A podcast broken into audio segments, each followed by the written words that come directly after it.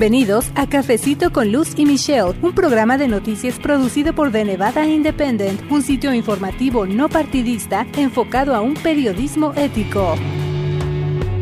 Bueno, sin duda alguna el tema de la política siempre va a dar mucho de qué hablar y aquí en donde nosotros estamos transmitiendo este nuevo episodio de Cafecito con Luz y Michelle no es la excepción. Amigos, gracias por estar escuchando el podcast en español de The Nevada Independent, nuestro estado, nuestras noticias, nuestra voz.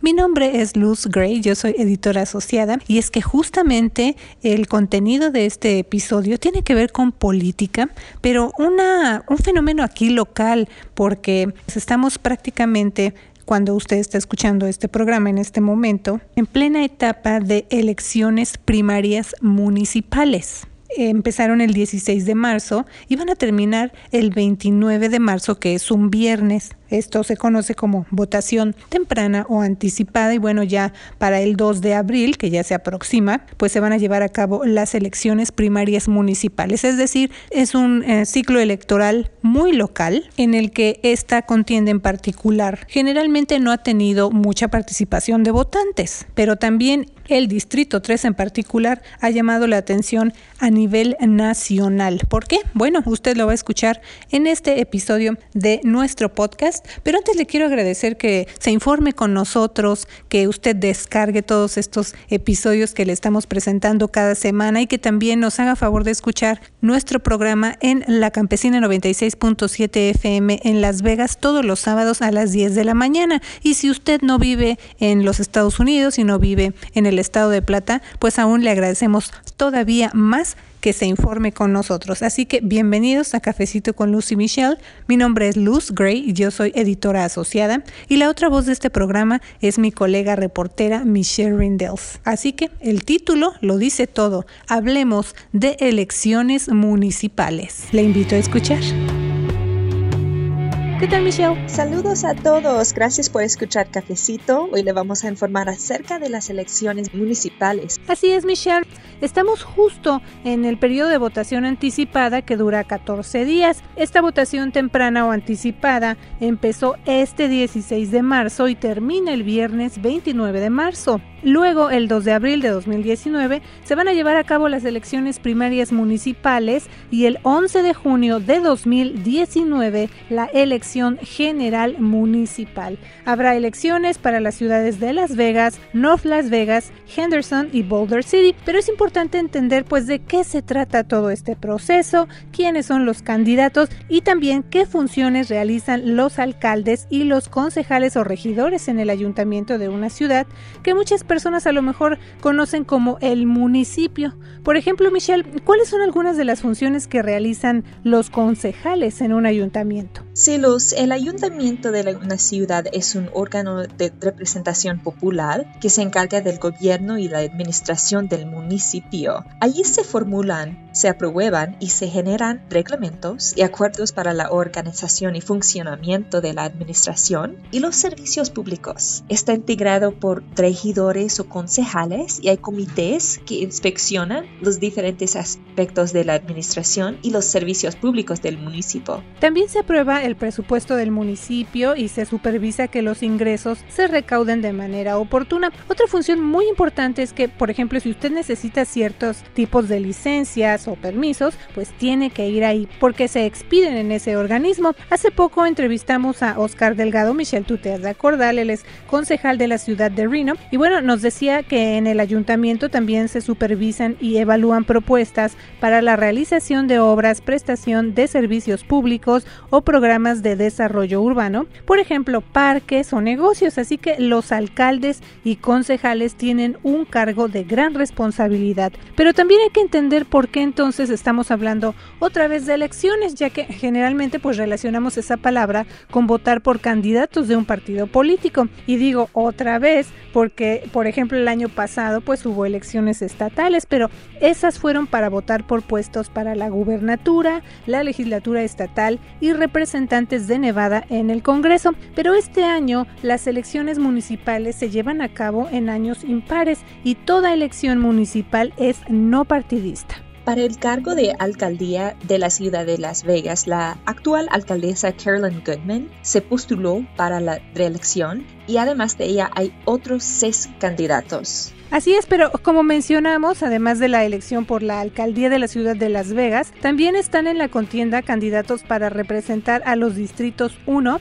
3 y 5 en el consejo o ayuntamiento de la ciudad. Michelle, nos gusta informarles a nuestros radioescuchas y lectores los nombres en inglés de estos puestos importantes porque pues les puede estar llegando, por ejemplo, propaganda en sus correos y a lo mejor pues está en inglés, ¿verdad? Así que si vemos alcalde o alcaldesa o candidato a concejal para el distrito tal, ¿cuáles son los términos en inglés, Michelle? Sí, Luz, tienes razón. Alcalde o alcaldesa es mayor y concejal es city council, ward 1, 3 o 5 para los puestos en el ayuntamiento de la ciudad de Las Vegas, de la que estamos hablando hoy aquí en el cafecito. Por ejemplo, para el distrito 1 hay 10 candidatos y en el caso de la contienda para distrito 3 hay 7 candidatos. Uh, sus nombres uh, son Olivia Díaz, Ruben Kewin, Aaron Bautista, Melissa Clary, Mingle Collazo, David López y Sean Mooneyham. Aquí nos suena familiar, por ejemplo, el nombre de Olivia Díaz, porque hemos informado anteriormente acerca de ella, ya que representó al Distrito 11 en la Asamblea Estatal hasta diciembre del año pasado, cuando renunció a ese cargo para lanzar su candidatura a este nuevo puesto en el ayuntamiento. Ese cargo quedó vacante porque quien lo ocupaba, el entonces concejal Bob Coffin, indicó que ya no se iba a reelegir Michelle. Sí, Luz, Olivia Díaz ha trabajado como maestra durante muchos años y por eso el tema de la educación ocupa un lugar importante para ella. El distrito que ella busca representar en el ayuntamiento está compuesto por un 65% de población de origen hispano. Pero esta contienda por el Distrito 3 se encuentra en la mira de muchos porque dentro de los candidatos se encuentra un excongresista, Ruben Kiwen. Como ya mencionamos, él enfrenta a varios oponentes para la elección primaria de abril, incluyendo la ex asambleísta Olivia Díaz, quien recibió el respaldo de las dos senadoras de Nevada. Esto es una medida inusual, digamos, en una contienda electoral por una oficina pública de más bajo perfil. Sí, Luz. además de la situación de Kewen también está acompañada de controversia, porque como informamos a principios de este año, anunció su candidatura para el Distrito 3 del Ayuntamiento Municipal, pero lo hizo en medio de múltiples señalamientos por acoso sexual que lo dejaron al margen de su carrera en el Congreso. El excongresista fue formalmente censurado por funcionarios de ética de la Cámara de Representantes debido a acusaciones creíbles de conducta sexual impropia que varias mujeres hicieron en su contra. El Comité de Ética de la Cámara escribió que la conducta de Kiwen no llegó a nivel de acoso sexual, pero violó el espíritu de las reglas de acoso sexual y violó las reglas de conducta de la Cámara que requieren un comportamiento que refleje la credibilidad de la Cámara de Representantes. Sin luz, el subcomité de investigación de la Cámara de Representantes señaló en un reporte que es público que Kiwen hizo insinuaciones persistentes y no solicitadas hacia mujeres a quienes se les requirió trabajar con él. También encontró que las denunciantes eran creíbles y que las negaciones de Kiwen no fueron convincentes. Kiwen ha dicho que para él no es muy pronto seguir en la política luego de su renuncia en el Congreso, pero sus opositores piensan que él no ha, expresado suficiente remordimiento o no ha dejado pasar tiempo suficiente para reformarse después de lo ocurrido. A raíz de esa situación salió un sitio de internet en contra de las mujeres que expresaron sus alegaciones, pero el excongresista ha indicado que él no tiene nada que ver con esa página web, que no la apoya y que abogados de su campaña iban a pedir a los autores que borraran la página. Hasta el momento de la grabación de Cafecito, ese sitio de internet sigue en funciones.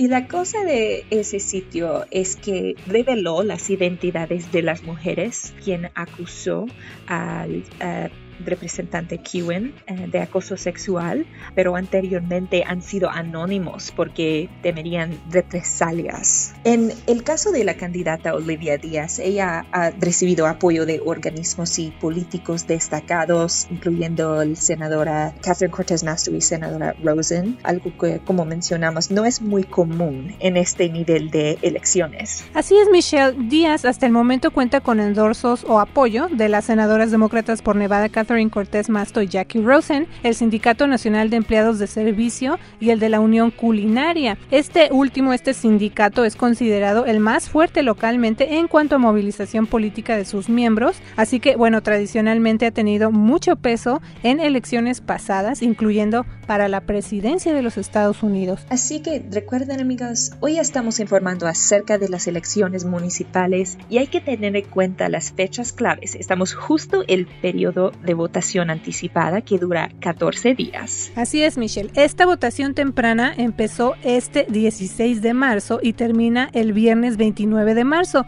Luego, el 2 de abril de 2019, se van a llevar a cabo las elecciones primarias municipales y el 11 de junio de 2019, la elección general municipal. Habrá elecciones para las ciudades de Las Vegas, North Las Vegas, Henderson y Boulder City. Pero, ¿cómo es generalmente el nivel de participación de los votantes para este tipo de elecciones, Michelle? Y también, por ejemplo, ¿quiénes pueden votar? Sí, Luz, en general estas elecciones tienen una participación baja, muy baja. Por ejemplo, en el ciclo pasado de elecciones primarias municipales de 2017, votaron casi 56 mil personas. Eso fue menos de 10% de los votantes registrados en el condado Clark. Eso es en parte porque no se alinean con otras contiendas de alto perfil, enanos pares que atraen a las personas a las urnas, como la carrera para presidente. Claro, ahí hemos también reportado, Michelle, que esa es una diferencia muy grande, aunque en general,